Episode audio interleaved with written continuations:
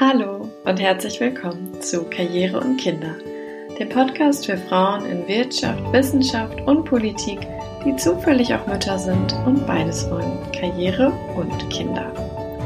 Mein Name ist Sarah Müller, ich bin Anfang 30 und lebe zusammen mit meinem Mann und meinem kleinen Sohn in Hamburg. Und wie so viele Mütter da draußen stelle ich mir immer wieder die Frage, wie schaffe ich es nur, das alles unter einen Hut zu bekommen? Denn so sehr ich meine Familie auch liebe, so sehr genieße und brauche ich eine berufliche Herausforderung.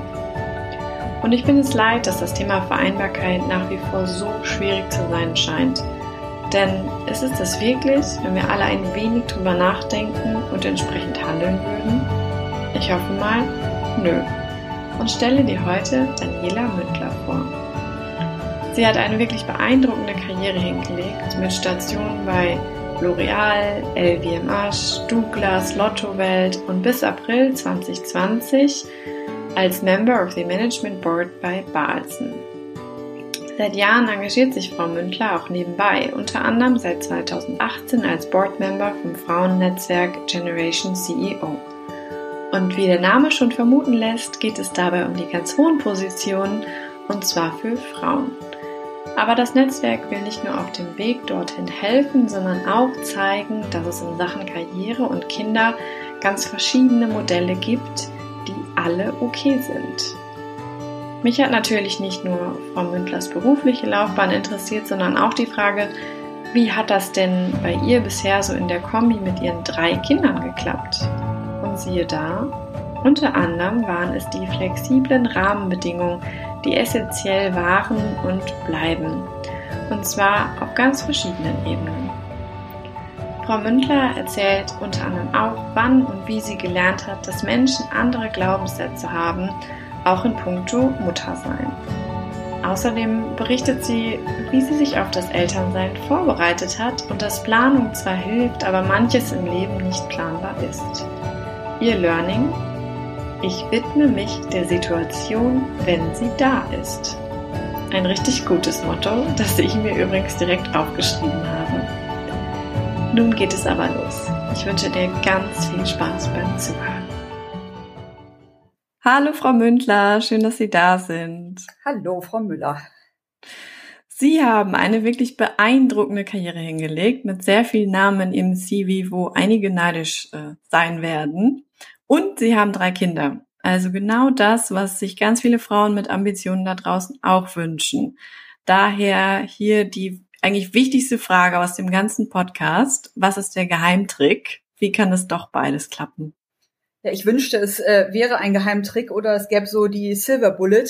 Ähm, ich, für mich glaube, es ist tatsächlich äh, der Partner. Also ich glaube, es ist das äh, zusammen an einem Strang ziehen und irgendwo gemeinsam ähm, ja, in, in eine ähnliche Richtung zu blicken und auch bereit zu sein, dafür ähm, ja, sich auszutauschen und, und ähm, Dinge ja gemeinsam in die Waagschale sozusagen zu werfen. Also das kann ich für mich nur sagen, wenn mein Mann äh, das nicht von Anfang an auch so genauso gesehen hätte wie ich, dass äh, es wichtig ist, äh, dass ich berufstätig bin, ähm, dann hätten wir das sicherlich nicht so äh, hingekriegt. Ja, das glaube ich. Das ist ganz spannend, dass Sie das auch so sagen. Mir hat das gerade gestern auch eine Frau gesagt, die übrigens auch drei Kinder hat und auch ähm, im Berufsleben steht und schon Karriere gemacht hat, dass die Partnerwahl da doch äh, sehr entscheidend ist. Und mich würde jetzt noch interessieren, der Podcast heißt ja Kinder und äh, Karriere und Kinder, so rum. Kinder ist klar, aber Karriere, was ist das denn für Sie? Ja, Karriere äh, tatsächlich, glaube ich, hat mir die Frage so noch nie jemand gestellt. Also habe ich auch ein bisschen drüber nachgedacht. Ich denke, es ist am ehesten den, das Nachgehen meiner Möglichkeiten. Also ich halte mich für einen durchaus ehrgeizigen und ambitionierten Menschen. Und ich denke, Karriere war für mich immer das ja, dem, das Nachgehen der Möglichkeiten, die ich mir entweder erarbeitet habe oder die man mir gegeben hat, ähm, oder eben wo Türen aufgegangen sind, wo ich einfach gesagt habe, Mensch, da, das traue ich mir zu, da gehe ich eben noch mal einen Schritt weiter. Ähm, das ist, glaube ich, das kommt dem, glaube ich, am, am nächsten. Also so Chancen wahrnehmen und nutzen. Genau. Genau. Ja. Sie haben ja als Vorstand von Generation CEO Kontakt zu sehr vielen, sehr spannenden Karrierefrauen. Und davon haben ja manche vielleicht keine Kinder, andere wollen noch Kinder, ähm, die nächsten haben schon welche. Was meinen Sie denn auf Basis der Gespräche mit diesen Frauen und auch aufgrund Ihrer persönlichen Erfahrungen, was sind die größten Hürden in Sachen Vereinbarkeit? Also zunächst in dem Netzwerk, wir sind knapp 200 Frauen, ähm, gibt es jede Art von Modell, also jede Art von ähm, ich sag mal, eine Karriere, zwei Karrieren, ähm, alternative Modelle im Sinne von Selbstständigkeit ähm, oder andere Sachen. Es gibt keine Kinder, es gibt ganz viele Kinder, es gibt äh, eigene Betreuung, Fremdbetreuung, äh, erweiterte Familienbetreuung, so. Ähm, also es ist vollkommen bunt durchmischt. Und ähm, was ich nicht wahrnehme, ist, dass bei uns jetzt viel Diskussion herrschen über die Frage des das Ob. Also ich, ich nehme es eher so wahr, dass es ähm, so eine, ich sag mal, eine persönliche Entscheidung ist, die getroffen wird zu irgendeinem Zeitpunkt äh, und die dann entweder durchgezogen wird oder eben auch nicht. Ähm, sicherlich, ich sag mal, sind die, die üblichen Themen wie ähm, ja, Flexibilisierung der Rahmenbedingungen, nenne ich es jetzt mal ganz generell. Das ist sicherlich eine ganz äh, ein ganz wichtiger Punkt. Und äh, was wir uns oder was dem das Ziel, dem wir uns verschrieben haben als Netzwerk, ist eben auch ähm, ja so ein bisschen, ich sag mal, unterschiedliche Modelle zu zeigen und damit vielleicht auch Orientierung zu geben, aber eben auch ganz wichtig, da keine, ich sag mal, keine, keine moralische Vorgabe zu machen, sondern einfach zu sagen, okay, wir bieten an, es gibt ganz viele unterschiedliche Wege, berufliche Ambitionen mit Familie ähm, zu vereinbaren oder eben auch nicht. Und jeder kann da sozusagen so seine Story finden, ähm, an der sich vielleicht interessante Informationen ähm, oder auch Erfahrungen ähm, für sich selber rauszieht und dann irgendwie sein eigenes Ding macht. Weil ich glaube, ich weiß nicht, wie Sie es sehen oder was Ihre Gespräche bisher ergeben haben, dieses Thema, ähm, also mein Mann sagt immer, jeder Jack ist anders. Und ich glaube, es gibt wenig Themen, auf die das so sehr zutrifft, wie auf das Thema Kinderwunsch und Vereinbarkeit mit Beruf. Es muss eben jeder wirklich von seiner individuellen Situation abhängig machen. Und es klappt sehr gut, wenn es flexible Rahmenbedingungen gibt, vom Arbeitgeber bis zur Familie, bis zum Partner, äh, bis zur eigenen geistigen Einstellung. Und es klappt eben auf die Frage zurückkommen, weniger gut, ähm, wenn es sehr starr und sehr festgelegt ist. Und eben, glaube ich, wenn es nur die Frau ist, die versucht immer alles zu lösen, dann wird es, glaube ich, extrem schwierig und extrem komplex. Ja, das äh, würde ich sofort unterschreiben und den äh, Satz ihres Mannes auch. Mit jeder Jack ist anders. Vielleicht hänge ich mir den hier noch mal hin. Ähm, Flexibilisierung war ja auch ein, ein Stichwort. Bis Anfang 2020 waren Sie bei Balsen im äh, Management Board in Hannover und da mussten Sie vermutlich auch flexibel sein, was jetzt so die Vereinbarkeit anging, denn sie waren ja davor im Raum Düsseldorf unterwegs und haben ja dann auch dort gelebt. Und Balsen mit Sitz in Hannover, wie lief das dann? Ist die Familie mitgekommen? Sind alle umgezogen? Sind sie gependelt?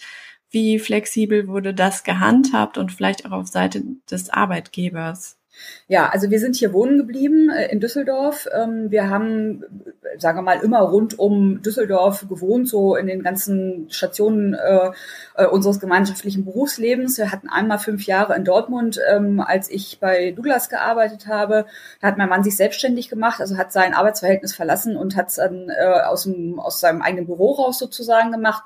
Und ähm, ich muss sagen, wir hatten damals die Erfahrung gemacht, dass wir in Dortmund irgendwie nie so richtig angekommen waren. Also es gibt ganz viele unterschiedliche Gründe. Wir haben uns da nicht nicht nicht wohl gefühlt, aber es war irgendwie, als wir in Düsseldorf wieder waren, liegt wahrscheinlich auch hier jetzt an dem an den konkreten Umständen, haben wir uns einfach sehr wohl gefühlt, so dass schon immer klar war, auch als ich mich dann Richtung ähm, ähm, Balsen orientiert habe oder in der Phase war, mich zu orientieren und mich dann gefragt habe, ne, muss es dann der Raum Düsseldorf sein oder muss es dann kann es auch ein Pendeljob sein, ähm, dass wir gesagt haben, also Priorität wäre nicht umzuziehen.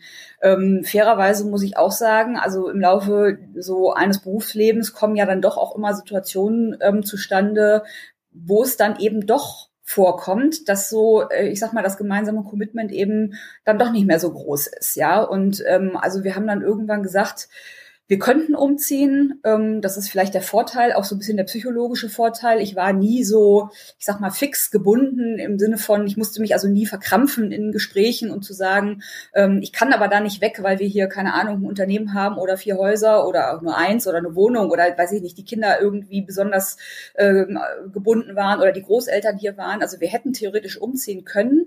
Ich habe mir das aber immer angehört und auch immer so für mich vorbehalten zu sagen, also meine Priorität wäre nicht umzuziehen. Ähm, wir haben dann mit der Familie hier den Deal gehabt, dass ich gesagt habe, wenn das geht, dass ich drei Nächte weg bin, also von Montag bis Donnerstag. Also ich bin Montag früh äh, nach Hannover gependelt und Donnerstag meistens wieder nach Hause gekommen.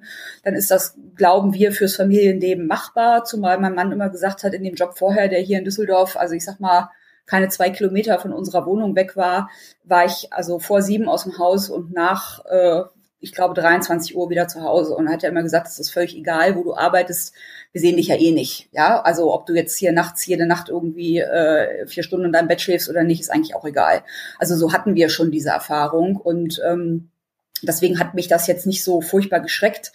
Ähm, und Balsen, muss ich sagen, da, da haben wir das gar nicht so wahnsinnig thematisiert. Ähm, die haben dann irgendwann im Laufe der Vertragsverhandlungen zu mir gesagt, äh, ob ich nicht einen Tag Homeoffice machen möchte. Und dann habe ich gesagt, ja, mache ich. Und dann war das irgendwie erledigt. Also ist okay. Äh, genau. So, und das war recht, recht, ähm, sagen wir mal, recht recht äh, untemperiert, so die, die, äh, die Diskussion darüber. Also insofern war das für eine Pendelsituation sicherlich eine glückliche Situation.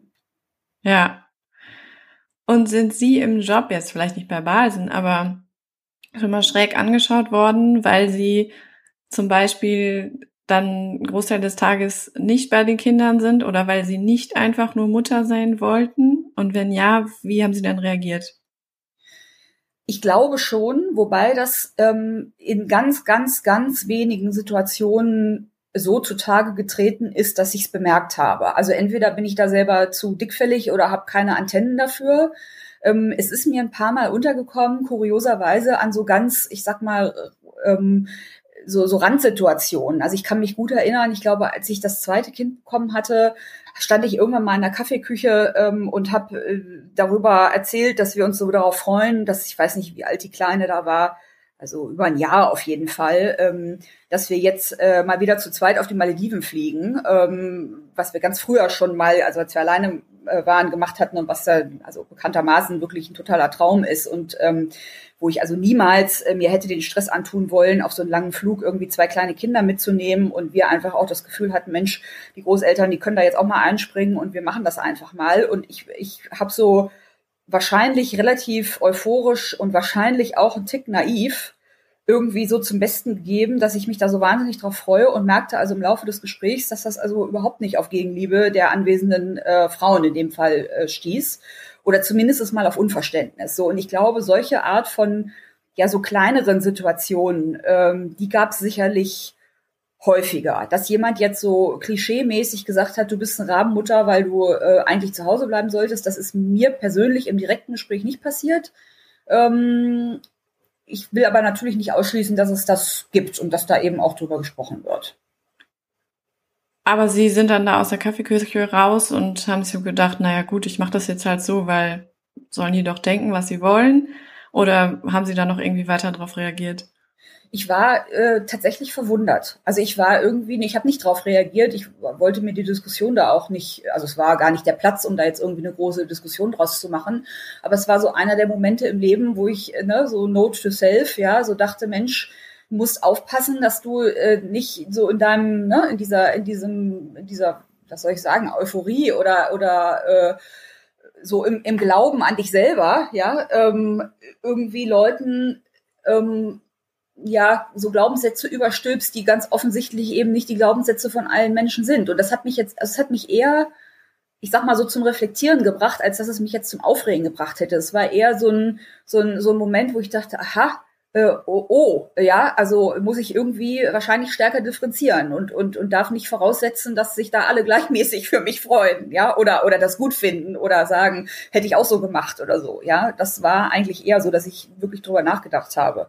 Ein anderer, ähm, anderes Beispiel in die Richtung war, ähm, dieses, äh, ich habe mir angewöhnt, seit ich Kinder habe, wirklich auch immer abends noch zu arbeiten. Also immer, wenn die Kinder im Bett waren, ähm, immer den Laptop rauszunehmen und abends irgendwie noch was zu machen. Ob das, man das jetzt gut oder schlecht findet, weiß ich nicht. Für mich war es einfach eine Möglichkeit, auch wieder der Flexibilisierung und das alles irgendwie unter Mut zu bringen. Und was ich zum Beispiel auch, also lernen musste, war, dass ich eben mit meinen Arbeitszeiten, die ich irgendwie für mich dann prima fand und auch gut organisierbar, natürlich also vielen Leuten mächtig auf den Senkel gegangen bin, weil ich dann immer irgendwie um 23 Uhr oder morgens irgendwie um fünf irgendwelche E-Mails geschrieben habe.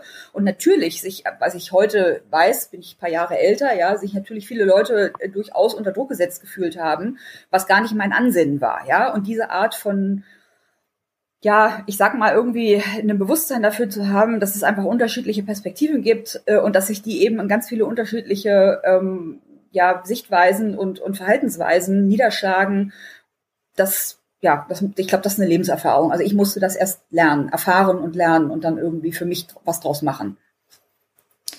Ja, das, äh, das ist echt so eine Sache. Es wäre halt so schön, wenn alle irgendwie diese Perspektive einnehmen könnten. So, naja, gut, die Mutter macht es so, die andere so. Aber ja, man, man kann sich ja noch was wünschen. Ja.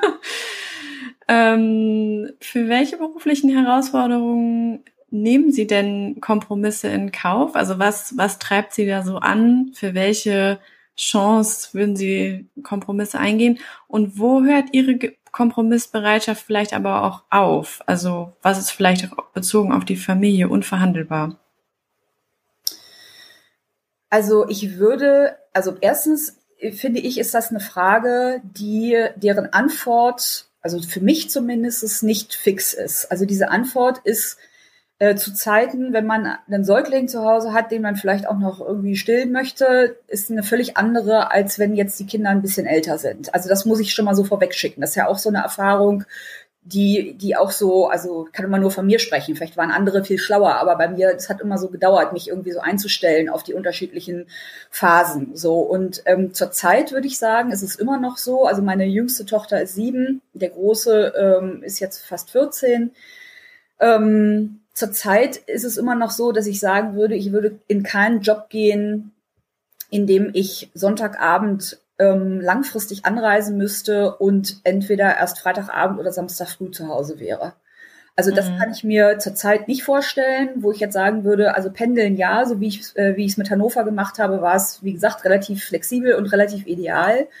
Ähm, und ich kann mir auch nicht vorstellen, ähm, das liegt aber dann vielleicht auch noch so an der dahinterliegenden Bedeutung, aber ich habe manchmal natürlich so Prozesse, wo mir ähm, insbesondere Personalberater so im ersten Gespräch sagen, ja, aber eine äh, die Anwesenheit äh, fünf Tage die Woche wird ähm, vorausgesetzt. So, und das gar nicht mal so sehr, weil ich nicht verstehe, dass es nicht in manchen äh, Situationen absolut nötig ist. Und ehrlicherweise sind es ja meistens dann auch keine fünf Tage, sondern eher sieben Tage, wo man dann damit mhm. gegangen ist. Aber das ist meistens, also es gibt meistens so eine dahinterliegende Bedeutung oder eine Korrelation, sagen wir mal, mit einer Unternehmen, also mit einer Kultur und mit einer Haltung, die dahinter steht. Und das würde ich jetzt sagen, das möchte ich mir zum, zum jetzigen Zeitpunkt, ähm, also würde ich mir das angucken, würde versuchen irgendwie zu verstehen, warum das so ist, aber das, das würde ich nicht zusagen wollen. Ähm, das mag in drei bis fünf Jahren wieder anders sein.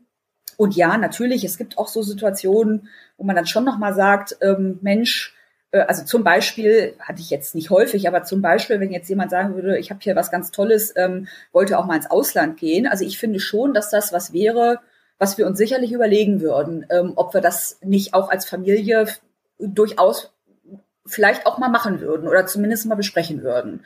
Ähm, also da gibt's schon rege Diskussionen, die wir eigentlich ständig irgendwie kalibrieren und wo die Antwort eben jetzt nicht immer so ganz vorfixiert ist. Was wäre das Wunschland? Oh, könnte ich nicht sagen. Asien. Sag mal, ich habe äh, ich habe stark gelockte Haare. Für mich wären Länder mit hoher Luftfeuchtigkeit absolute Pest. Aber das ist, das wäre es nur meine ganz persönliche kleine subjektive. Äh, also nö, könnte ich sagen, wüsste ich nicht. Also äh, irgendwo da gibt es ganz viele, wo ich sagen würde, auch Mensch, wäre das nicht auch noch mal cool? Wäre das nicht auch cool eben wie gesagt für ähm, für so eine familiäre Erfahrung und ähm, ja auch andere Großstädte hätte ich jetzt eigentlich auch nicht so ein großes Problem mit. Aber wie gesagt, ne, so dieses ähm, jeder oder jede, die ich kenne, jeder, den ich kenne, hatte diese Situation in seinem beruflichen Leben schon mal, dass dann eben die Dinge vielleicht auch mal eben nicht so laufen. Und ich bin tatsächlich nicht so ein Fan davon, dann zu sagen, äh, auch dann ziehen wir einfach alle fünf Jahre lustig durch die Lande und das äh, macht niemandem was aus. Da wäre da wär ich so ein bisschen, weiß ich nicht. Also das ist, glaube ich, nicht so mein Lebensmodell. Wir springen mal kurz zurück in das Jahr Ihrer ersten Schwangerschaft. Ja. Wenn Sie daran denken, was würden Sie Ihrem damaligen Ich raten? Um, ach, ich, ich habe da gar keine, äh, gar keine schlechten Erinnerungen dran. Also ich, ich finde, ich habe das tatsächlich ganz gut gemacht.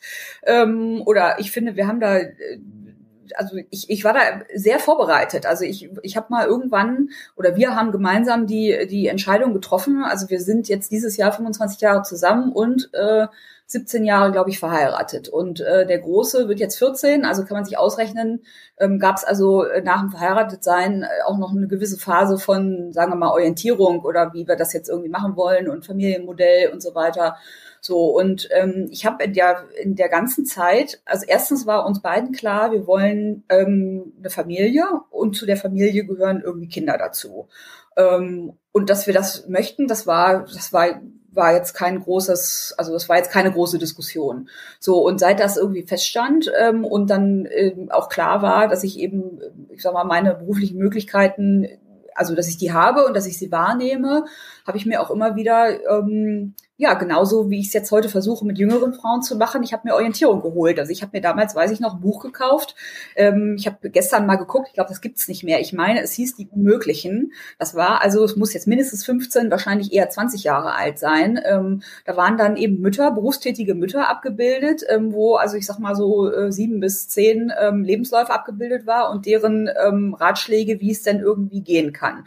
Und das habe ich mir geholt, habe es durchgelesen. Das war mir so peinlich, ähm, dass ich es im Bücherregal Regal hinter anderen Büchern versteckt habe, weil ich nicht wollte, andere Leute da irgendwie, ähm, ich sag mal, mit mir irgendwie in eine Diskussion gehen. Ich wollte das aber, ähm, also ich habe mir, ne, ich habe mir dann, habe mir von Leuten Erfahrungsberichte quasi so gemerkt. Ich habe mir gemerkt, was man braucht, wenn mir Leute erzählt haben, sie machen es mit einem Au-pair, ähm, wo ich dann dachte, hm, verdammt, das klappt schon nicht, ja, so. Dann ähm, wusste ich damals, wir wohnten damals äh, in der Nähe von Düsseldorf in Dormagen, mit einem ganz ähm, tollen Bürgermeister, der, glaube ich, auch bis heute noch ähm, Vorsitzender des Kinderschutzbundes ist, der schon vor 2007 und vor ähm, Einführung des Elterngeldes wirklich sehr, sehr, sehr viele Möglichkeiten zur Vereinbarkeit von äh, Beruf und Familie in dieser ähm, in diesem Kreis gegeben hatte. Und das habe ich mir halt alles äh, aussortiert. So und so war ich dann letztendlich ähm, also ich, ich, ich empfand mich als gut vorbereitet und das hat auch alles so hingehauen. Und ich wusste oder ich hatte die Hypothese, dass es auch eine gewisse Disziplin braucht, das Ganze so zu ähm, vervollständigen oder so zu realisieren, wie ich dachte, wie das gehen könnte. Und das war tatsächlich auch so. Also ich, vielleicht ist der Rat zu sagen, ne, vertraue dir selber, hätte mir wahrscheinlich so das eine oder andere ähm, an, an Zweifel dann sparen können. Auf der anderen Seite ist es auch so, ich meine, man weiß ja nie, wie es kommt. Also das ist ja das wirklich die Krux mit Kindern. Also man kann viel planen und dann kommt es halt irgendwie doch anders. Ne? Also das wissen wir auch alle. Und da muss man dann eben auch drauf reagieren. Und das ist ähm, das ist wahrscheinlich die größte Einsicht des Lebens an sich, ja, dass das die ganze Planung nichts bringt und dass dann halt alles irgendwie über den Haufen geworfen wird, weil irgendwie Dinge nicht funktionieren. Und dann muss Leben auch weitergehen. Und dann wollte ich auch nicht jeden Tag heulen. Also von daher, ja. Ähm, jetzt haben Sie schon gesagt, dass äh, Planung vielleicht nicht alles ist, aber Planung auch wichtig ist. Und Sie haben ja auch ähm, in unserem Vorgespräch erzählt, dass diese Weitsicht, also das Herausplanen von Lösungen, eben auch irgendwann an ihre Grenzen stößt. Und da wollte ich Sie nochmal fragen, wie meinen Sie das genau und was fehlt? Naja, also ich glaube, meine erste große Erkenntnis, nachdem ich das alles so versucht hatte, generalstabsmäßig irgendwie mir zu erarbeiten, war, dass es tatsächlich ja dann so mit dem Schwangerwerden gar nicht geklappt hat. Also, und ich im Nachhinein denke ich mir, das war eine heilsame Erfahrung, weil es hat mein, mein, ähm, sagen wir mal so diese Machbarkeitsfantasie, ja, irgendwie auf so ein realistisches Maß zurechtgestutzt. Also es war dann zum Schluss alles halb so schlimm und es, ich, ich habe jetzt auch nicht solche Horrorgeschichten hinter mir oder sehr komplizierten Geschichten, wie andere das leider ähm, äh, zu ertragen haben oder da durchzugehen haben. Aber es war eben, also dann wiederum nicht ganz so mit links alles, ja, so wie, wie man das so irgendwie vermittelt bekommt. Und ich, das hat mich wirklich sehr geprägt. Also das war so, ähm, das war so eine Phase, wo ich dachte, verdammt noch eins, was machst du denn jetzt? oder wenn, was machst du denn, wenn jetzt eintritt, womit du gar nicht gerechnet hast, dass du gar nicht, dass du gar keine Entscheidung hast? Weil ich habe mich ja ganz lange damit beschäftigt, irgendwie zu denken, wie, wie organisiere ich es denn am besten? Ohne zu wissen, was ich denn da eigentlich organisiere und wie die Situation sein wird. Und als es dann mal so ein paar Monate gab, wo ich dachte, ja, das, das, es kann halt jetzt sein, dass ich jetzt ganz anders denken muss und mich ganz anders irgendwie aufstellen muss.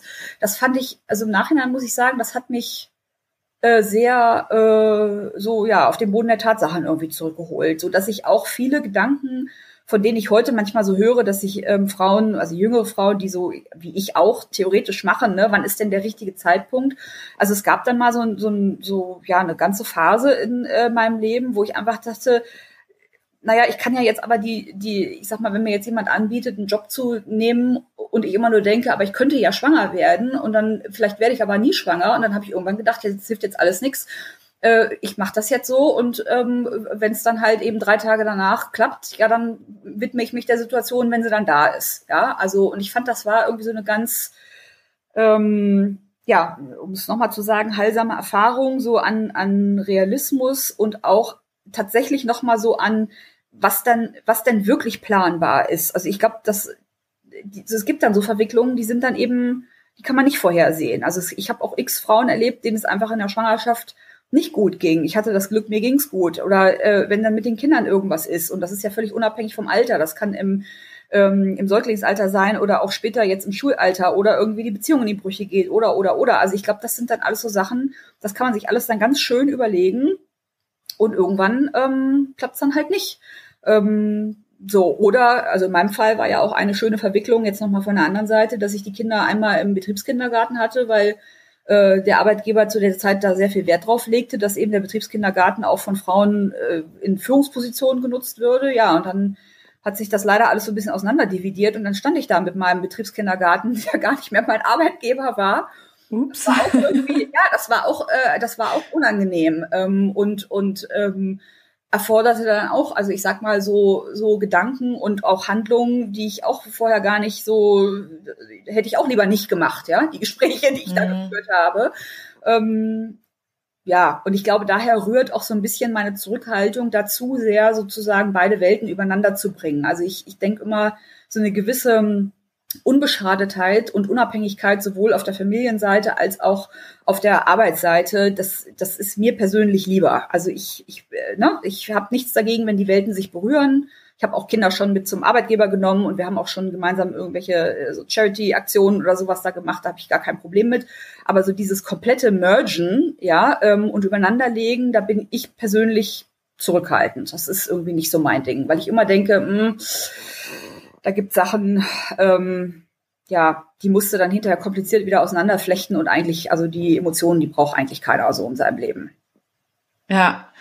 Okay, also der Betriebskindergarten ist so eine Sache, ähm, aber wie organisieren Sie sich denn jetzt so Tag für Tag? Also die Kinder sind jetzt nicht mehr in der Kita, sondern in der Schule ähm, vielleicht auch äh, zusammen mit ihrem Mann gibt es klare Regeln, wer, wer macht was zu Hause und dann natürlich auch die Frage nach der Unterstützung. Also gibt es irgendwie Babysitter, Großeltern habe ich gehört, äh, wohnen jetzt nicht so weit weg. Wie ist so das Daily Doing? Ja, die Großeltern wohnen tatsächlich doch jetzt seit geraumer Zeit doch ziemlich weit weg. Also die einen sind im Schwarzwald und ähm, meine Familie ist in Berlin. Das heißt, es ist jetzt ich sag mal nicht unmachbar, aber es ist jetzt auch nicht so, dass sie hier um die Ecke wohnen. Ähm, wir hatten ähm, durchaus regelmäßig einen Babysitter.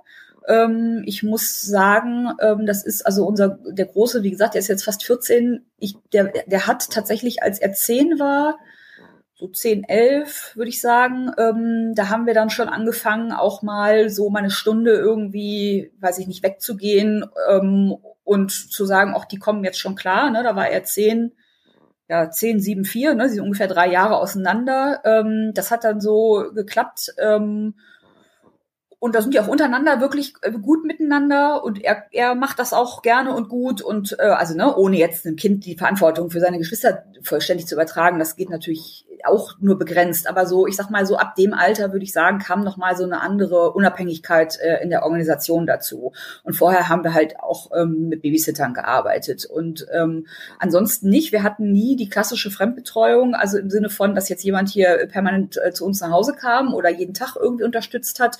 Wir haben halt eigentlich alle Systeme ähm, durchlaufen und und äh, uns äh, derer bedient, die so landläufig angeboten werden. Also ähm, alle Kinder sind ähm, im Alter von so, ich sag mal ungefähr zwölf Monaten in irgendeine Art von Betreuung gegangen.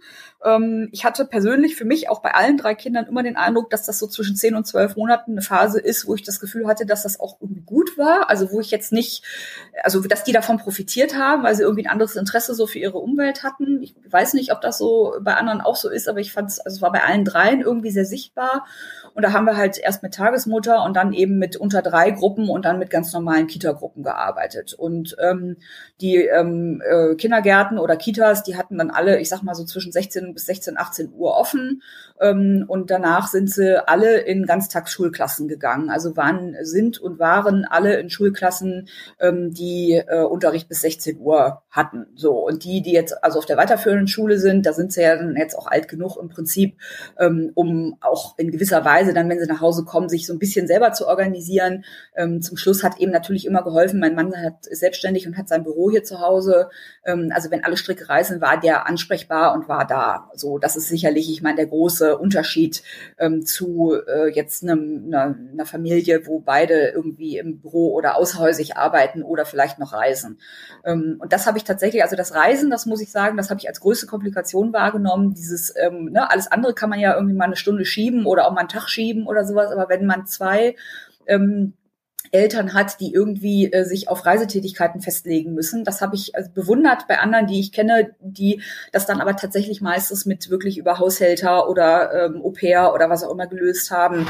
Ähm, das ist, glaube ich, schwierig, wenn die Kinder im Kleinkindalter sind. Aber das war bei uns eben einigermaßen gut aufzuteilen, weil er eben diese Reisetätigkeit so nicht hatte. Ich stelle mir gerade so Ihren Alltag vor und Ihren Kalender Jetzt frage ich mich so, sind da eigentlich noch irgendwo Lücken, wo Sie sich einfach mal Zeit für sich nehmen können? Und machen Sie das dann?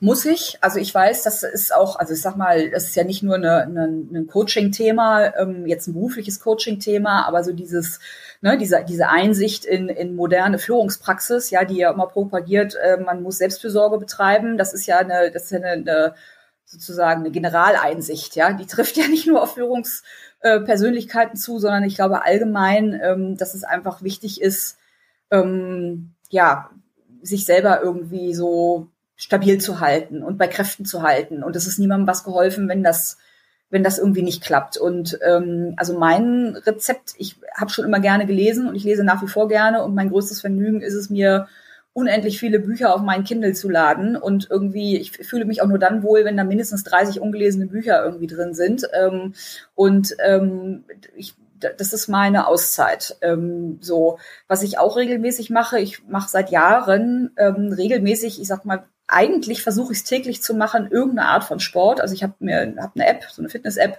oder geh laufen oder was auch immer. Also dass ich irgendwie versuche, mir zumindest eine halbe Stunde rauszunehmen, um ja, den Kopf frei zu kriegen. Das klappt natürlich nicht immer. Ähm, ich habe auch in der Zeit, als ich gependelt bin, habe ich es tatsächlich versucht, morgens mal zu meditieren. Das klappt natürlich hier zu Hause überhaupt nicht. Also da würden die mir hier was husten, wenn ich irgendwie mich auf sechs hier hinstelle und sage, übrigens ich brauche jetzt zehn Minuten, ich muss mal atmen. Also das, also ja, mag sein, dass das irgendwie ähm, andere schaffen, ich nicht. Ähm, und äh, aber das, das, also dieses ne, ähm, Sport und Lesen. Ich glaube, das sind so meine, meine Fluchten. Und ähm, was uns auch klar war, was wir auch nie gemacht haben und was ich, also ich weiß nicht, wie das hätte funktionieren sollen, aber wir haben uns im Prinzip beide darauf committed, dass wir eigentlich beide keine ähm, zeitfressenden Hobbys haben. Also ich glaube, wenn jetzt einer jedes Wochenende ins Fußballstadion gehen würde oder ähm, wir beide ähm, die ganze Zeit noch am Wochenende irgendwie 18 Loch Golf spielen oder sonstige aufwendige ähm, große äh, Hobbys haben. Also das hätte ich nicht hingekriegt. Das muss man ganz klar und ganz realistisch so sehen. Und das hätte ich auch, ähm, also ich sag mal, nach so einer Arbeitswoche, ja, ähm, ich glaube, wenn mein Mann dann irgendwie jedes Wochenende sich irgendwie wohin verkrümelt hätte, das hätte ich auch irgendwie so mittelspaßig gefunden. Also so dieses Commitment, ja, dass wir dann eben äh, da beide an einem Strang ziehen und auch beide irgendwie dann ansprechbar sind ähm, und uns, also ne, dann ist eben die Familie das Hobby. Das ist dann das, das, das, also ich hätte das anders nicht hingekriegt äh, mit dem Arbeitsaufwand und mit dem, was ich so für die Familie tun wollte. ähm, ich habe aber auch tatsächlich immer ein starkes Bedürfnis, irgendwo mich immer mal so für mich zurückzuziehen. Ähm, ich glaube, ich hatte es vorhin gesagt, ich bin ein Einzelkind, also ich kann auch gut mit mir selber irgendwie klarkommen. Und ich hatte auch schon Phasen, also nach der Geburt des dritten Kindes, ich glaube, da war die ein Jahr alt, da war ich tatsächlich mal fünf Tage alleine auf, ich glaube, Norderney, weil ich einfach irgendwie fünf Tage lang auf Wasser gucken wollte und Stille um mich herum haben wollte. Und ähm, nichts gemacht habe, außer irgendwie zu essen, Sport zu machen und aufs Meer zu gucken. Und das, ja, brauche ich das auch. Kann ich, das kann ich sehr gut nachvollziehen. Ja, ja und lustigerweise habe ich, hab ich einen Mann, der mir da keinen Strick draus gedreht hat, sondern der äh, seine Pappenheimer kennt und weiß, dass er das manchmal irgendwie, ähm, ich sag mal, ohne große Diskussion einfach äh, geschehen lassen muss. Äh, das, das ist eben mein Batterien aufladen. Ne? Passiert jetzt nicht dreimal im Jahr, ganz bestimmt nicht aber ab und an und gerade so, wie gesagt, drittes Kind, da muss ich sagen, das war dann schon, also die habe ich gekriegt, ich glaube, das war kurz vor meinem 40. Geburtstag und ich muss auch leider sagen, also zumindest bei mir war es so, mit 40, also meine Kräfte haben da nachgelassen, also ganz deutlich, ja, also auch so, so, ne, dieses, diese Disziplin dann aufzubringen und ähm, mit Stillen und Kleinkind und mehrmals nachts irgendwie aufstehen und so weiter. Also es war dann irgendwann war dann auch klar, wir hätten, glaube ich, beide tatsächlich gerne noch ein viertes Kind gehabt, aber da war uns beiden auch klar, ähm, dass wir dafür hätten einfach früher anfangen müssen. Also es ging einfach dann nicht. Muss man auch wissen, wann es dann auch echt gut ist. Schon mal vielen Dank für diese ehrlichen Worte. Ich bin gerade sehr beeindruckt. Und genau, ich komme noch mal kurz zurück zu Ihrer Rolle als Vorstand bei der Generation CEO, weil äh, die nächste Frage damit zu tun hat, inwiefern könnte sich dieses Land verändern, wenn wir endlich mehr Frauen und auch mehr Frauen, äh, mehr Mütter in Führungspositionen hätten? Ja, ich glaube ganz groß. Also ähm, ich ich habe mal ein Zitat gelesen äh, von äh, dem ehemaligen Chef meines Mannes, dem Matthias Schrader äh, von der Digitalagentur Sinner Schrader, der mittlerweile, glaube ich, Teil von Accenture ist. Äh, und der hat mal in einem Interview gesagt, ähm, der Arbeitsplatz als Abbild einer Gesellschaft, in der wir leben wollen. Und das hat bei mir unmittelbar verfangen, weil ich immer ähm, versucht habe, also auch in meinen, ähm, ja, in meinen beruflichen Stationen mit meinen Teams und auch in meiner Verantwortlichkeit irgendwie ähm, ja auch irgendwie ja nur das Leben zu gestalten. Ja, also es ist ja zum Schluss ist es ja doch ein großer Teil des, des, des Lebens und auch der Gesellschaft, in der wir halt ähm, natürlich uns zu einem, ich sag mal, wirtschaftlichen Zweck versammeln, aber doch irgendwie zum Schluss auch, um irgendwie gemeinschaftlich ähm, ja irgendwas zu tun, was irgendjemandem nutzt. Ja, ich meine, ich war jetzt immer in, in äh, Umgebungen ähm, tätig, die auch so Konsumgüter hergestellt haben. Also mich hat das auch immer angetrieben, so Teil der Lebensrealität ähm, von, von Menschen zu sein. Ähm, aber das, das, das finde ich wichtig. Und dazu gehört eben einfach auch dazu, dass ich sag mal dann die, die Führung von Unternehmen ähm, und völlig egal, wie die dann ausgestaltet ist, ja, und wie das dann, wie das dann im Einzelnen gehandhabt wird, aber dass das möglichst ja viele Perspektiven und viel Teilhabe ähm, äh, repräsentiert ähm, weil eben Entscheidungen anders getroffen werden. Da brauche ich jetzt nicht alle Studien wieder zu zitieren, die wir äh, alle kennen, ja, warum das wichtig ist und sich auch in Ergebnissen ähm, ähm, niederschlägt. Aber ich fand es, also das ist vielleicht so das große Bild, ich fand es im Kleinen einfach sozusagen unerträglich und auch nicht nachvollziehbar, wie ich irgendwie versuche, meinen Kindern eine bestimmte Art von ja, äh, Ratschlägen zu geben, wie sie durchs Leben kommen und die nicht in meinem Berufsleben repräsentiert zu sehen. Und da muss man eben einfach sagen, wenn das Berufsleben dann so einseitig geprägt ist, ich glaube, das ist wirklich nicht schwer nachzuvollziehen, also auch wenn man eben keine dieser Studien gelesen hat, dass das irgendwie, dass man da irgendwie auf, auf Potenzial verzichtet. Und ähm, das ist wirklich äh, das, das halte ich für, für einen großen Fehler. Und ich muss auch sagen, ich, hab, ich bin ja sozialisiert worden, das hatten wir vorhin gar nicht gesagt, also warum das mir auch leicht fiel, sozusagen diese Planung bei der ersten Schwangerschaft zu machen. Das war ja, weil ich einfach auch viele gute Beispiele gesehen hatte, damals in einem französischen Unternehmen. Da war das einfach selbstverständlich. Es, hat, es kam gar nicht auf die Idee, ähm, dass das ein Problem sein könnte. Es war wirklich wirklich nur ein organisatorisches Problem. Mir hat nie einer meiner französischen Kollegen oder Chefs irgendwie den Eindruck erweckt, als würde er mich weniger schätzen, wenn er wüsste, dass ich jetzt irgendwie Kinder bekomme. Aber das war ja bei denen alle Nase lang der Fall, ja. So und ähm, da also mit dieser Selbstverständlichkeit, das irgendwie durchzuziehen ähm, äh, und zu etablieren und einfach zu sagen, Kinder gehören zum Leben. Als Gesellschaft haben wir die Entscheidung getroffen und dann müssen wir auch mit den Konsequenzen sozusagen äh, leben im positiven Sinne und die auch internalisieren in die in die ähm, in die Organisationen, da denke ich mir auch immer so, das kann doch eigentlich zum Schluss jetzt auch nicht so schwer sein, ja. Und, und ich glaube eben mehr Beispiele, mehr Durchmischung, mehr Perspektiven, mehr Leben, mehr Abbild von Gesellschaft macht es einfach einfacher. Ähm, und das, wie gesagt, jetzt nebenbei, neben den ganzen großen Evidenzen von, äh, warum dann der Profit auch noch wächst und so weiter. Ich glaube, das ist, das würde als Grund schon völlig reichen, ähm, zu sagen, äh, das, das kann, also das kann nicht sein, wenn, wenn da große Teile der Gesellschaft nicht repräsentiert werden. Ja. Und ich glaube auch diese Vorbildfunktion spielt eine ganz große Rolle, so wie Sie das halt bei den französischen Kolleginnen, Kolleginnen erlebt haben dass dann halt gewisse Modelle auf einmal denkbar und machbar sind, äh, die man vorher halt nie in Erwägung gezogen hat, weil man sie nicht kannte. Und deswegen gibt's auch diesen Podcast und deswegen bin ich so froh, dass Sie hier auch als Vorbild ähm, ja teilnehmen. Und ich komme jetzt ähm, schon fast zum Ende des Podcasts. Äh, der scheint ja jetzt im neuen Jahr, so 2021. Und ich möchte gerne mal enden mit fünf Entscheidungsfragen. Äh, entweder oder. Wir starten direkt. Wie sehen Sie das? Office oder Homeoffice? Tja, darf ich beides sagen? ich habe hab natürlich davon profitiert, im Homeoffice zu arbeiten und ehrlich gesagt, die ganze Diskussion, die wir jetzt haben äh, ähm, während der Pandemie, die hat mich so ein bisschen überrascht, weil mein ganzes äh, auch auch Führungsleben war schon geprägt dadurch, dass ich mir eben diese Flexibilitäten immer irgendwie äh, gezogen habe und also ich sag mal, wenn ich mich entscheiden müsste für reinrassig Office oder auch die Möglichkeit Homeoffice, dann ist die Entscheidung Homeoffice. Merkel oder von der Leyen? Merkel. Ostasien oder Ostsee? Ostsee. Konzern oder Startup? Unternehmerisch, unternehmerisch, ja. Ich habe ich ja beides gemacht. Ich finde beides faszinierend ehrlich gesagt, wäre mir egal, Hauptsache ich lerne was und habe Spaß. Kopf oder Bauch? Beides. Da muss ich mich, also da kann ich mich nicht entscheiden. Das ist auch das Feedback, was ich äh, von meinen, mit meinen, von Kollegen, Vorgesetzten, Mitarbeitern kriege, dass das mein, mein Ding ist, beides zu kombinieren. Vielen lieben Dank. Vielen lieben Dank fürs Teilnehmen, für die Antworten, für die Ehrlichkeit und Offenheit. Und ich hoffe, wir lernen uns mal auch irgendwann persönlich kennen, Frau Mündler. Das würde mich sehr freuen und ich glaube, äh, die Aussichten sind ja ganz gut, hoffe ich, fürs nächste sehr Jahr. Sehr gut. Genau. Bis dahin. Danke. Tschüss. Danke. Tschüss. Das war mein Interview mit Daniela Mündler. Und ich kann dir ganz ehrlich sagen, das Gespräch mit ihr tat mir so, so gut. Wir haben es Ende 2020 aufgenommen, als ich, genau wie viele andere auch, ganz schön platt war von diesem doch sehr anderen Jahr. Aber danach wusste ich wieder, warum ich diesen Podcast mache. Wohlgemerkt nebenbei.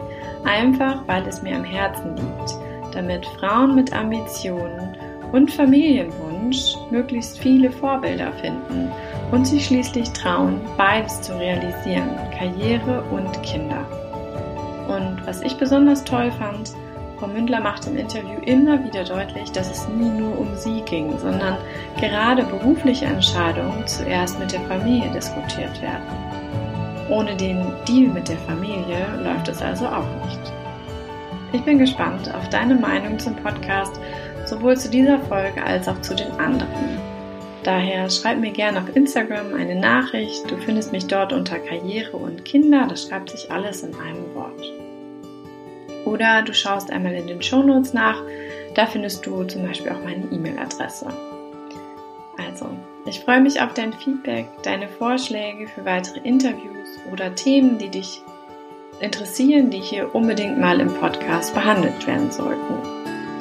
Und wenn du jetzt noch bei iTunes oder sonst wo eine gute Bewertung dalässt und vielleicht auch deinen Freunden oder Freundinnen davon erzählst, würdest du mir einen riesigen Gefallen tun. Denn so wie es ist, kann es nicht bleiben, finde ich. Und bin der Meinung, Vereinbarkeit muss doch gehen. Bis zum nächsten Mal und bleib dir treu. Deine Sarah.